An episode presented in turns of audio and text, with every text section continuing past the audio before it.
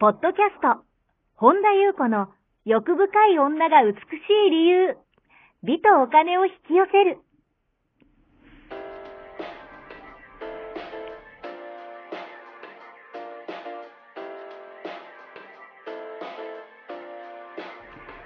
ポッドキャスト、本田裕子の欲深い女が美しい理由は、1万人の女性をコーチしてきたメンタル美容研究所代表、本田裕子が、幅広い知識と自らの経験をもとに、より美しく豊かになる方法を独自の視点からお伝えしていきます。女性の本来持っている美しさを引き出すヒントや、2005年から実業家として培ってきたノウハウ、精神的、経済的な自立、自由奔放に輝きながら自分の人生を楽しむ意識やメンタルづくりについてお話をしつつ、また、リスナーの皆様の様々な悩みを解決していく番組です。それでは、本日の番組をお楽しみください。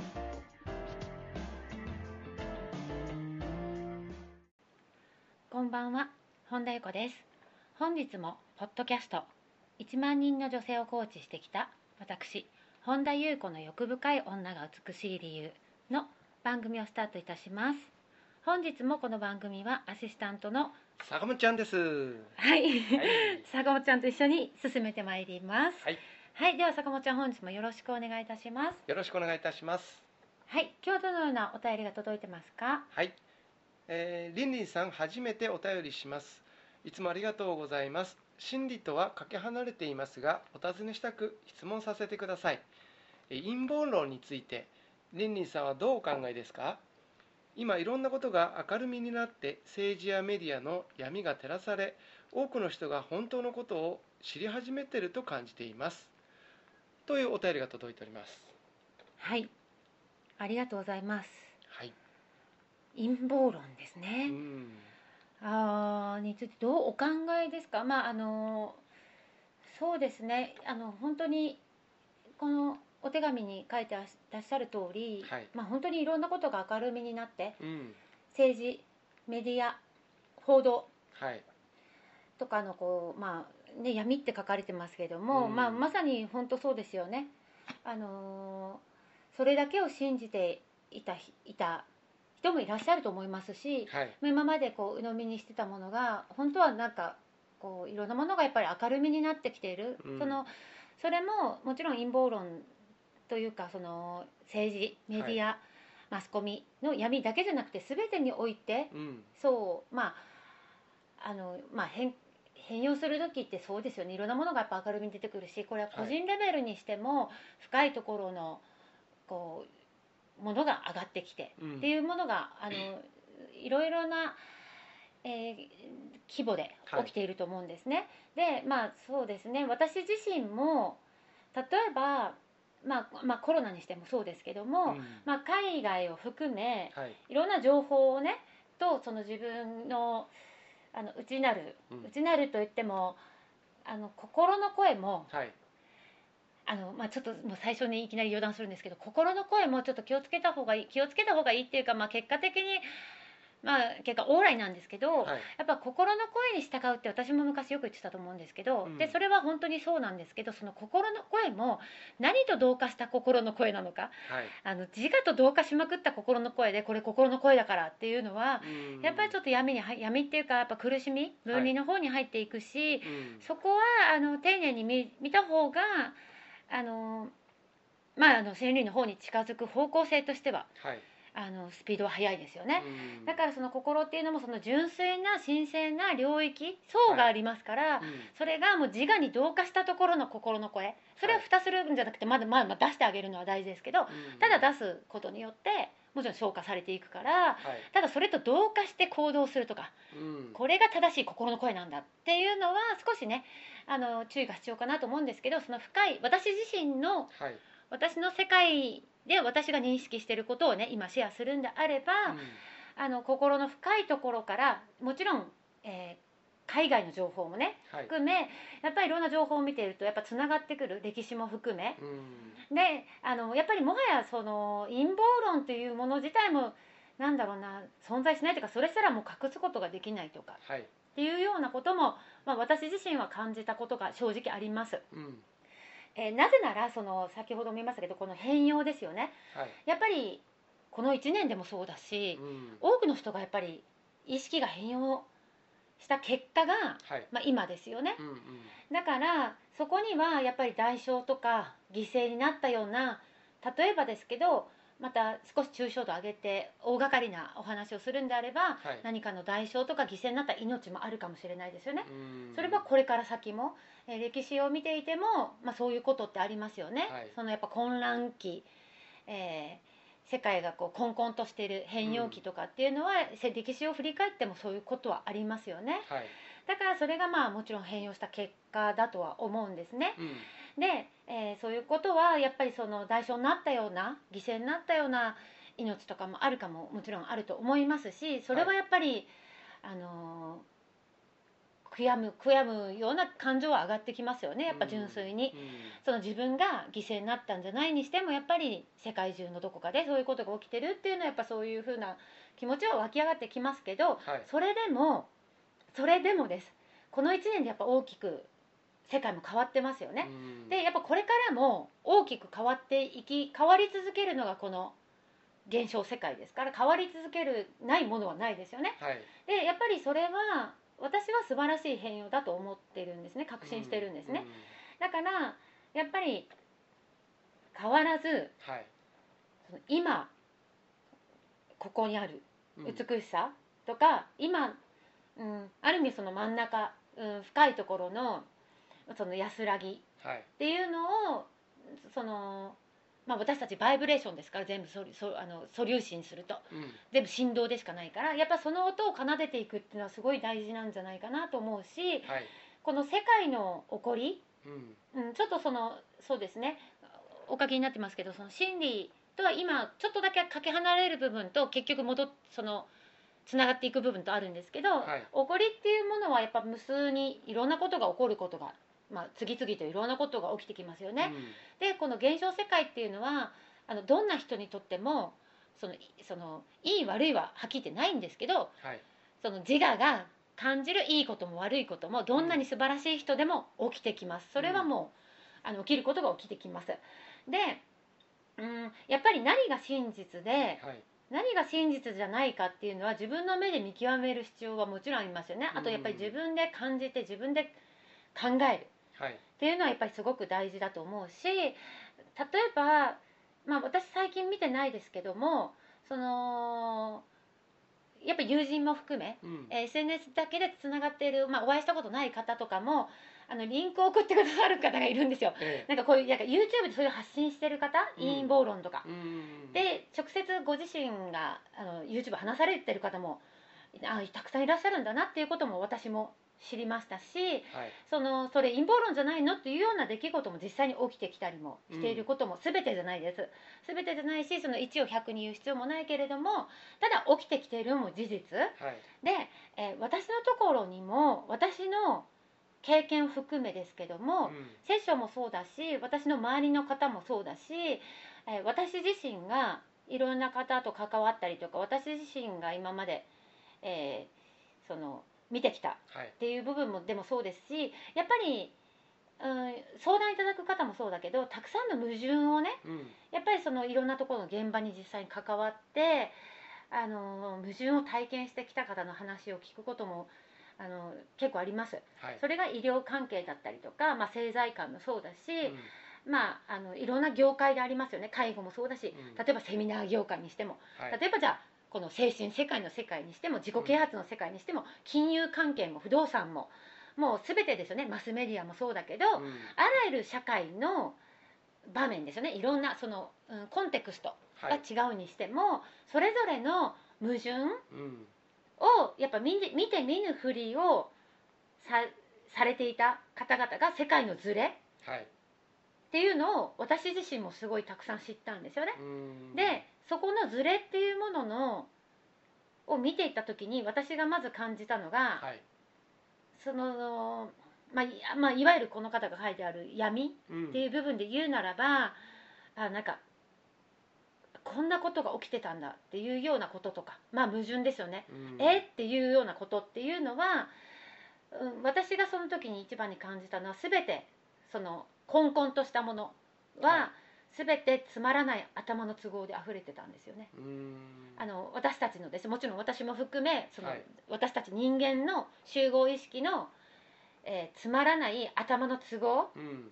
でそれをしに、まあ、私は気づいて知れたことは良かったなって思うんですよね。はい。と同時に全て自分のことのように思ったんですよ。あの過去に私ブログに書いてると思うんですけど凶悪な例えば犯罪を犯した人とか、はい。あの人うわみたいなことを言うのが人事に思えないうんようなことを私ブログに書いたことがあるんですね。はい。で役所広司さんの映画ヤクヤクザの映画を見た時の感想にも書いたんですけど、はい。なんかその人間の自我っていうのは、うん、いい人であろうとするのも自我ですけど、うんいろんなこう混乱してるものがそもそも自我なんですよ。頭の声だから。はい。でそれっていうのはあのーうん。全て全てのその私は綺麗だしあの人はひどい。あんなことを犯した。あの人はあんな悪いことをしたっていうのは違うく感じるんですよね。うん。でそのまあ全て頭の都合に感じたんですけどそれでその上で今の話をすると、はい。やはり例えばです、まあ、この方は書いてないですけど私最近でもあるクライアントさんがね1週間10日ぐらい前かなセッションあのズームでしてた方が、うん。まあ、支配者の支配者がいるというね、はい。まあ、前提でその方がお話をされていて、まあ、うんよく言われてますよね、支配者がなんとかかんとかとか、特にその、まあ、陰謀論という言葉自体私はあんまり好きじゃないんですけど、はい。まあ、そういうふうな言われててじゃあその支配者とか彼らが、うんうん、全てをコントロールしようとしているとかって、まあ、そういう活動されてる人もどうやらいるらしいんですね。そうこうリンクを送ってくださる方もいるから、でそれは別に私は何とも思わないんですけど、うん。ただその彼らがその支配者という人たちだけが独立して、えーその源うん。から離れて分離して完全に分離した存在。はい。完全に分離したエネルギーだとしたらうん彼らだけの責任ですよね。うんうんだけども私が見た真実っていうのははい。彼らも含めてうん。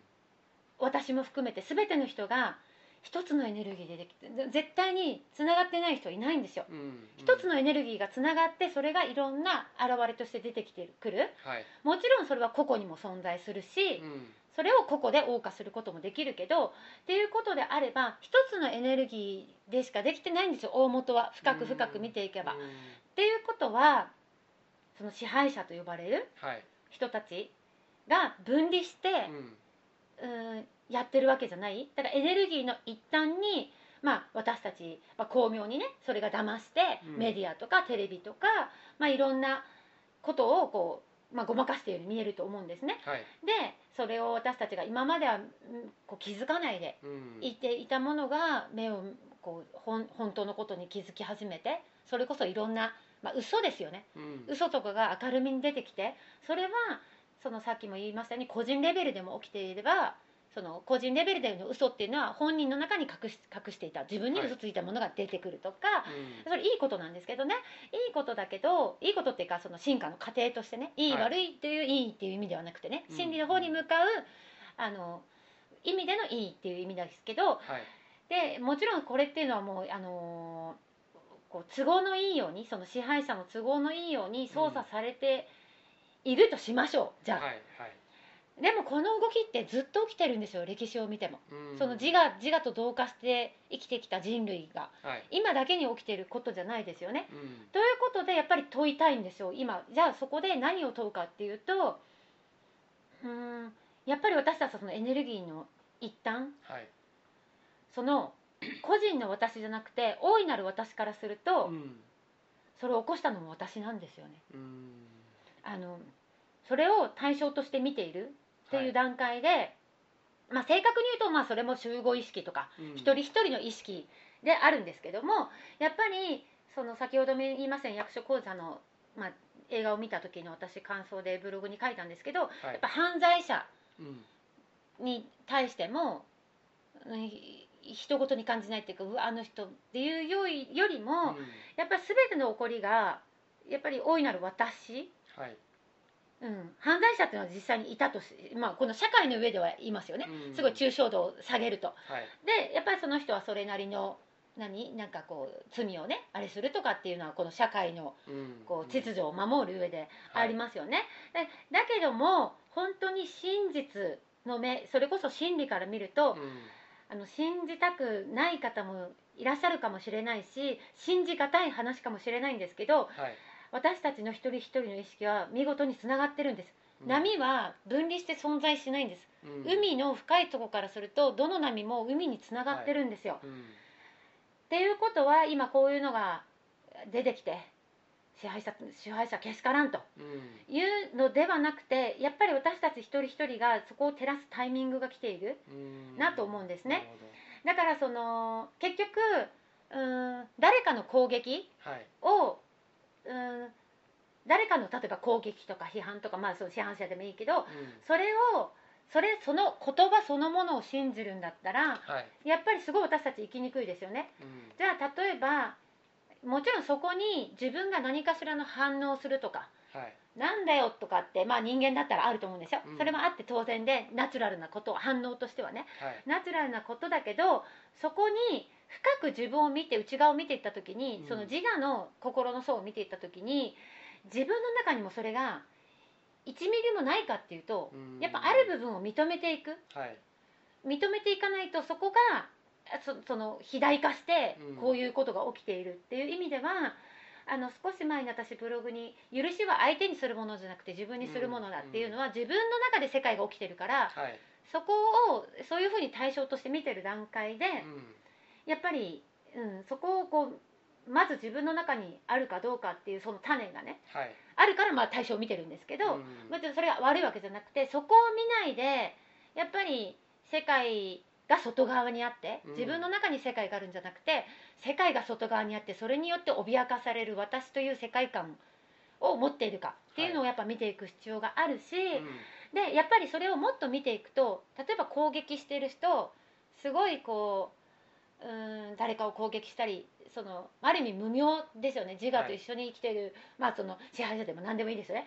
をよーく見ていくと個人レベルでもそうだけど、まあ、すごい不機嫌でこう怒ってる人とかねいろんな人いますよね、まあ、それが不機嫌だけだったらまだあれだけど人を攻撃することによってとかっていうのを見た時に、はい。よーく見ると全てはその人は満たされてないからうん。起こしてますよね。うん。満たされてる人はそもそも人を攻撃しないですよね、はいでやっぱりそれが承認欲求の一つだっていうことに気づくんですよ、うんうん。そこをさらに見ていけばその人はただただ愛を求めてるだけっていうのが分かるんですよ、うん。それなんか分かりますかね、はいはい。でやっぱり、うん、せ自然ってすごいなと思って。私自然に触れてるとやっぱり謙虚人間もっと謙虚にならんとなって、まあ、私の中では湧いてくるんですね。うん。すごく自然っていろんなことを教えてくれる、はい。もう本当に、うん、あのあり方として教えてくれるなと思うんですけど、うん。やっぱり世界っていうのは、まあ、自然もそうだけど、あのーバランスを保ってますよね。はい。例えばですね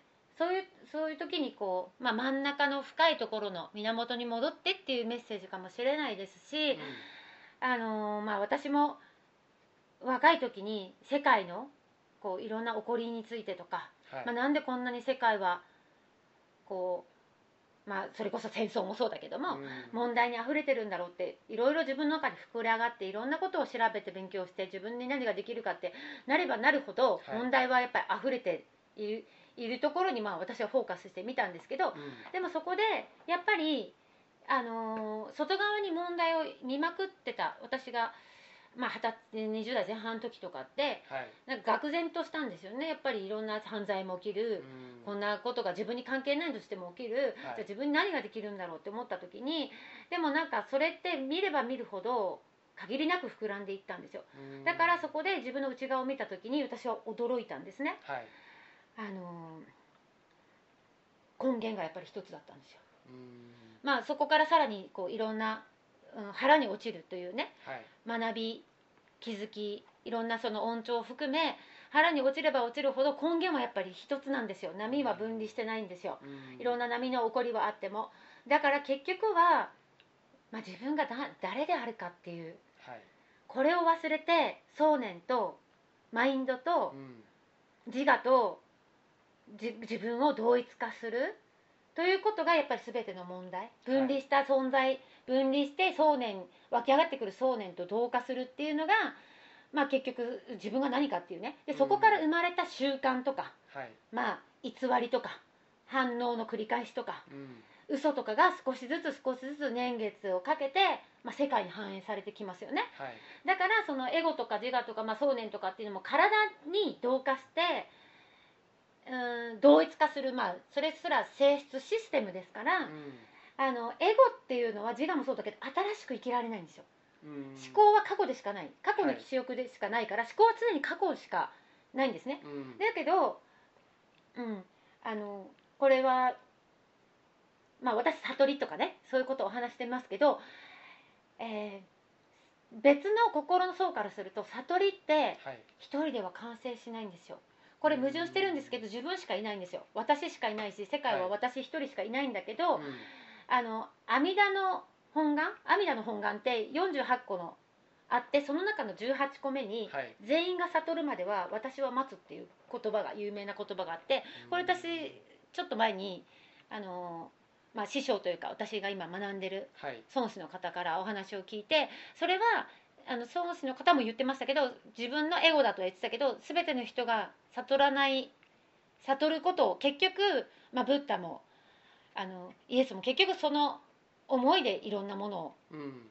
神の言葉として残してくださってますよね。はい。その神の言葉っていうのは結局時代も超えだからこういうのは今だけに始まったことじゃない常に繰り返されている。うん。で結局はやっぱり本当の解決っていうのは本当に自分が誰かに目覚めることしかはい。できない。ででまたその自然の話に戻りますけどついね何日か前に私あのハワイにも家がある方があるんです。あの、うん。友人でいてその方とお話ししてたんですけどなんかあのコロナになって、まあ、観光観光客ですごいいっぱいになってた。はい。なんかビーチがすっごい綺麗になったらしいんですよ。めちゃめちゃ綺麗になったって言っていてただその人がいるから汚れるわけじゃないんですよね私たちって。はい。海っていうのは。それはエゴの意識によるエゴからするバカンスの意識ですよね。うん。そのそっちを見ないがために外に、うん、そのバカンスとして起こすそこが生まれる結果。はい。だから自我の鬱憤ばらしですよね。うーん。をするがゆえに少しずつ海は汚れる。だから海に人がいるから汚れるのではなくってだけど海の浄化の力ってすごくてはい。たちまちだから元に戻ろうとして綺麗になるっていうそこに、まあ、その友人も私も深いところから見たらもう涙が、ね、な流れるぐらい感動する話なんですよね。はい。だそこにまたう深いところが感応してすすごいこう深い話をねちょっとその友人としていたんですけど、まあ、結局ちょっと話はあちこちありしてますけど話をまとめると結局もう根本は一つですよね。はい。やっぱり私たちが私は誰か、うん。まあ、ちょっとラマダ・マハルシみたいになってますけど、うん。ラマダ・マハルシはね私は誰かしか言わなかったですけどそれをねこうあの引用してるわけじゃないけどでもへ結局そこに行き着くんですよね。それをやっぱ忘れている。だけど私たちはそれを超えていけるだからやっぱりそこに変容していく。やっぱりもともと私たちの精神の深いところには善良なるものがある。はい。あと仏性というものが私たち全員にあります。うん。だからそこを超えていけるものをやっぱりそういう勇気も持ち合わせてるからやっぱり一人一人が今ここうん。のそのハーモニー自我と同化して外を攻撃してっていうのではなくまたそういう人を見てあの人はとかっていうまた分離が分離を生んで、うん。まあ、結局戦争も何もかも争いってそうですよね。個人間もそうだし。はい。あのそういうことが起きてるからだからやっぱり私は、うん、そういう時こそなんかこの陰謀論について、うん。そうだよねって支配者そうしてるぜってみんな戦おうぜっていうのではなくて根本に戻りましょうっていうもちろんいろんな犠牲になってることもあると思います。だからこそ私は今そのことを言いたいかなっていう変わらずにある本当にこの今っていうはい。私たちの根源うん。にやっぱり戻る、その別にその陰謀論をこういう面白いおかしく言ってる人たちもちろん本気で言ってる人たちもうん。を批判してるわけではなくってそのじゃあ支配者というのが外側にいて私たちはそれ人たちによって傷つけられる存在だっていうところで、えーそこを話をねあの進めてる方はそれをどうこう言うんじゃなくて、はい。私はやっぱり真理を伝えたいというねうん。伝えたいというかなんかその,、うん、その新鮮なところからのメッセージをその私という本田裕子の自我を通さずに話すんであればその支配者そうだよねって言ってるところで、なんか内側の深いとこ広がります？意識が広がって、うん、気づきが起きたりそれこそ感動して涙が出たり、うん。それこそまあ晴天なり言ってることの本質が見えてきて自分の深い領域が見える、うん。意識が拡散、うん、拡散うん拡張するってことですね。が起きるんであればそれは素晴らしい気その気づきになるけども、うん。えーそれが起きないんであればやっぱりそれはね自我満足の世界になっちゃうんですよ。はい。そうだよねって。あるよねって。いや言う言ってやっぱりその出てきたものを出すその親しい人とね、うん。言うのも全然ありだしそれを批判するんじゃなくて私はやっぱりそっちに持っていかないと今この体を持って今しかもこの変容のはい。まあね、まあ、時代の流れでこういう繰り返してるとはいえ、うん。すごいものすごいチャンス。うん。だからそういう意味ではあのーなんか二極化とかってなんか分ける分けるのもあまりちょっとこう好きではないけどもあのそういう意味では分かれてますよね。結局これが今これが幻想だというのを見抜く方に行ってる人と、うん。ここに同化してる人っていうのはやっぱ分かれてきてる。でもそれってもったいないですよね。結局全てがやっぱ自分の内側、はい。内なるところが広がっていき、うん。そこで自分の気づきが起きあのその陰謀論だって言ってなんか楽しく話すのも全然悪いことじゃないと思います。それが楽しい時もあると思います。ただあの私にこうやって陰謀論に関してどうお考えですかっていうふうに問われるんであればなんか,、うん、なんかあの支配者たちがああしてるから負けないようにしようぜとかじゃなくて、うん。やっぱりそれもそれを世界を見てるってことはそこから広げていく。やっぱりそこがそっちに引っ張られてるってことはそれだけやっぱり自我を信じてるんですよね。はい。でやっぱり、まあ、そういう本とかも出てるらしいんですね。うん。私の友人がなんかこの間読んでたけどで、あのーそれを読むことによって自分の内側が広がって気づきが深まってそれこそ愛が溢れてきたりとかあの誇りがあるからその本当の深いところがうん。見えないんですよね。うん。だからやっぱりいろんな精神の質っていうのをまあその何個か前のポッドキャスト YouTube でもお話ししましたけどその熟成していかないことにははい。エネルギー不足で離れていっちゃう。でもこれをやってることによって、まあ、意識は広がらないですよね、うん。感動して泣けますか？その支配者に。泣けないですね。そうですよね、うん。でもあの本当の真理っていうのでやっぱ溶けていくんですよね自我が。うん。うん、やっぱそっちの方に持っていかない限り結局自我を強化することによってもう根本的な解決にならない。っはい。ていう意味では私はその、うん、あ陰謀論嘘だよとか陰謀論なんてとかっていうんじゃなくてもちろん私は闇も見て私も呆然としました、世界はこんなになってるんだっていうのはでそこに気づいたのが全てが頭の声。はい。つまらない頭の声で溢れていた。うん。でもそれはそれを外側に見ていてじゃあ自分の中を見た時に私の中にもつまらない頭の声があったことを認めていった。っうん。ていうところから本当に自分は誰かっていうところを見ていくっていうのが今そこでやっぱりその私たちバイブレーションさっきも言いましたように、素粒子でできてるからやっぱりそれを奏でていくうん。っていうことがまさにこれだけのことが起き起きてもまだ気づかないうん。っていうその自分は関係ないとかね、うん、私はやっぱりなんかこう人事には思えないんですよね。やっぱりその同じ性質を持っているっていう内側を見れば見るほどにやっぱり徹底的に自我っていうのを見ていった時にそれが私の中にありましたからはいそこで愕然としましたしでも愕然とするのも自我なんですよ。うん でそこでまた気づきが深まっていきますよね。そうしていった時に本当の真実はいっていうのが見えてくるだからやっぱりその内側を広げていくのに、うん、なんか使っていくいけばいくほど結局やっぱりその溶けて愛が溢れてくるから一人一人がやっぱりねそういうこう音をうん。そういう波動でもバイブレーションでもいいですけど奏でてその本当にこう楽しむというかね今を慈しむっていうのが大事だなと私はね命令はしないし人にね押し付けはしないけど、あもういよいよそうだなっていうそういう時代に、うん、そこまでしないと私たちはそこに気づかないぐらいのことを今がこれだけの混乱が起きてて、うんうん、それでやっぱ気づき。そういう意味では気づき始めてる人もいるし、まあ、陰謀論にひねあのこうそれをこう頭的に理解してあのっていう人たちもいるし、まあ、うん。いろんな現れがあると思うんですけど、まあ、はい。私のこの放送を聞いてくださってる方は少なくともやっぱりそういう、うん、あのそっちの方に興味やっぱそっちの方にこう戻ろうとしている方が多いと思うんですね。うん。なので、まあ、そういうお話をねさせていただきました。以上でございます。はい、ありがとうございます。この番組では皆様からのご質問ご感想をお待ちしております。本田裕子のホームページ、ゆうこ本田 .com から、えーもしくはサイト内にある LINE 公式からお寄せください。えーあと、あれですね、マリン塾がはい10月の、はい、すいません、大変遅れてまして、はいまあ本当にその件もね、ご迷惑をおかけしてるんですが、うん10月の、えーまだ現段階でね、まだご案内させていただけてないんですが、えー10日から、10日でしたっはい、けはい。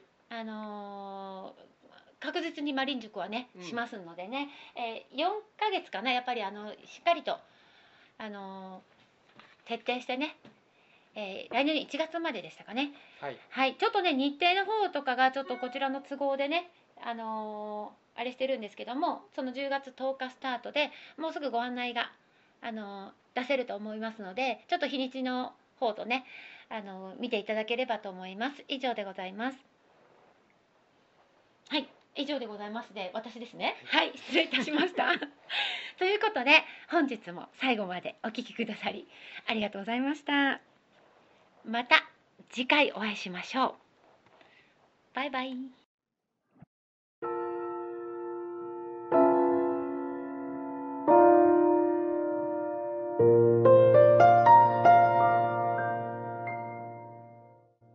日のポッドキャストはいかがでしたか？この番組を聞いてくださったあなたにプレゼントがあります。お申し込みは、本田裕子オフィシャルウェブサイトにアクセスし、ポッドキャストページを開き、必要事項を入力してください。ご送信いただいたすべての方にプレゼントをお送りします。美や豊かさを引き寄せる有料級の役立つ情報を無料でお届けいたします。URL は http コロンスラッシュゆうこほんだ .com スラッシュです。